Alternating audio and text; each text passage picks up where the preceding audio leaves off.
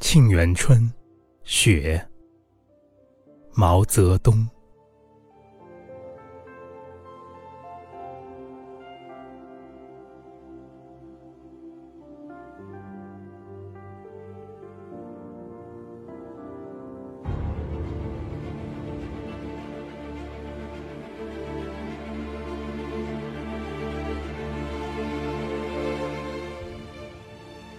北国风光，千里冰封，万里雪飘。望长城内外，惟余莽莽；大河上下，顿失滔滔。山舞银蛇，原驰蜡象，欲与天公试比高。须晴日，看红装素裹，分外妖娆。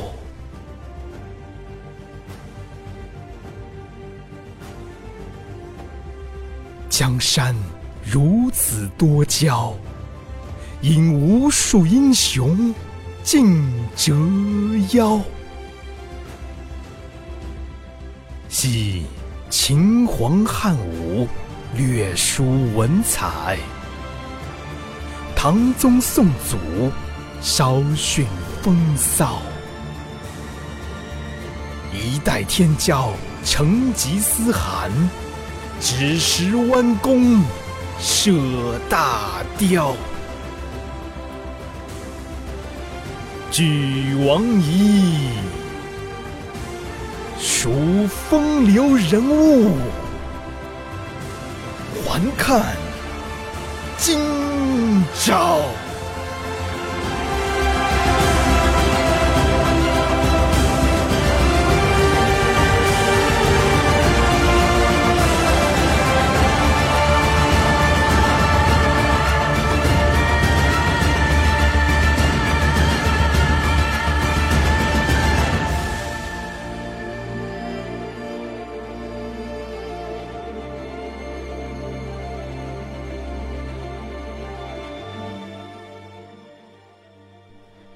一九三五年十月，红军完成长征，胜利到达陕北。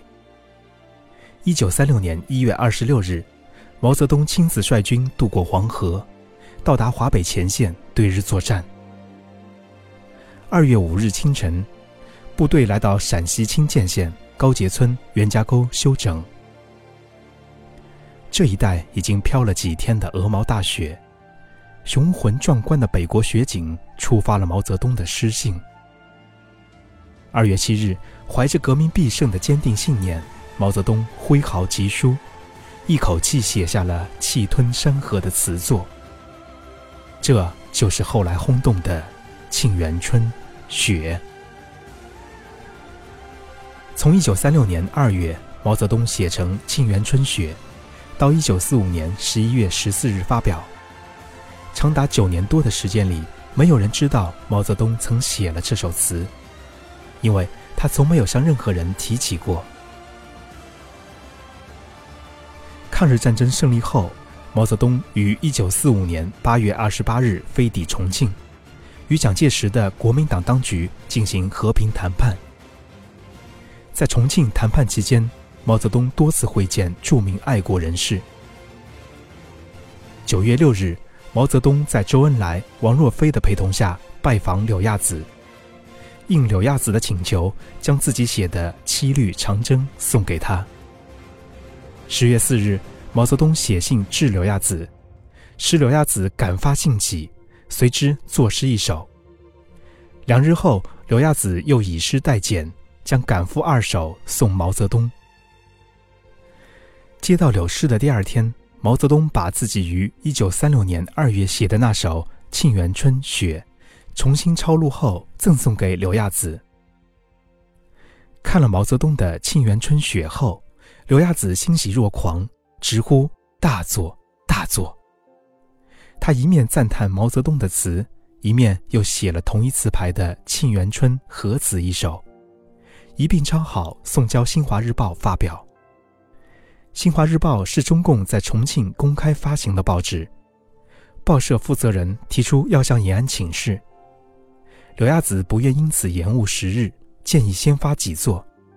《新华日报》于十月十一日，即毛泽东离开重庆那天，刊发了柳亚子的核词。重庆各界在报上只见到柳亚子的核词，而不见毛泽东的原词，都纷纷好奇地打探。柳亚子便不自会其狂，开始把原词向一些友人传发。在重庆《新民报》任副刊《西方夜谈》编辑的吴祖光，先从黄苗子处抄得毛泽东词稿，而黄苗子则是从王昆仑处抄得。抄稿中遗漏了两三个短句，但大致还能理解词意。吴祖光跑了几处，连找几个人，把三个传抄本凑起来。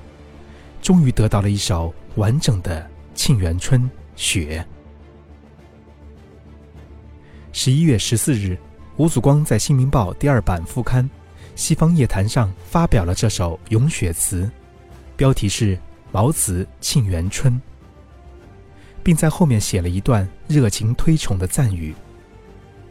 十一月二十八日，《大公报》也发表了毛唱柳河的两首咏雪词。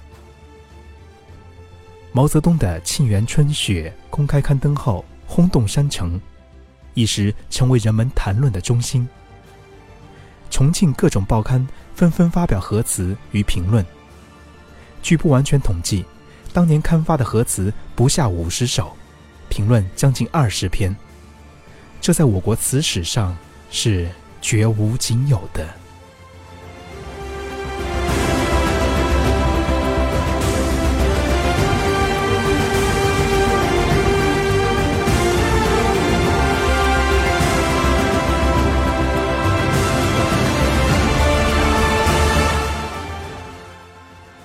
今天的节目就到这里了。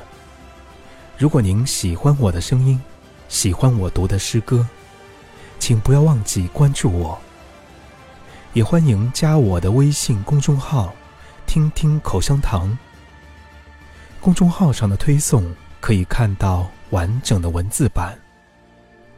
感谢大家的收听，我是口香糖。晚安。每一位。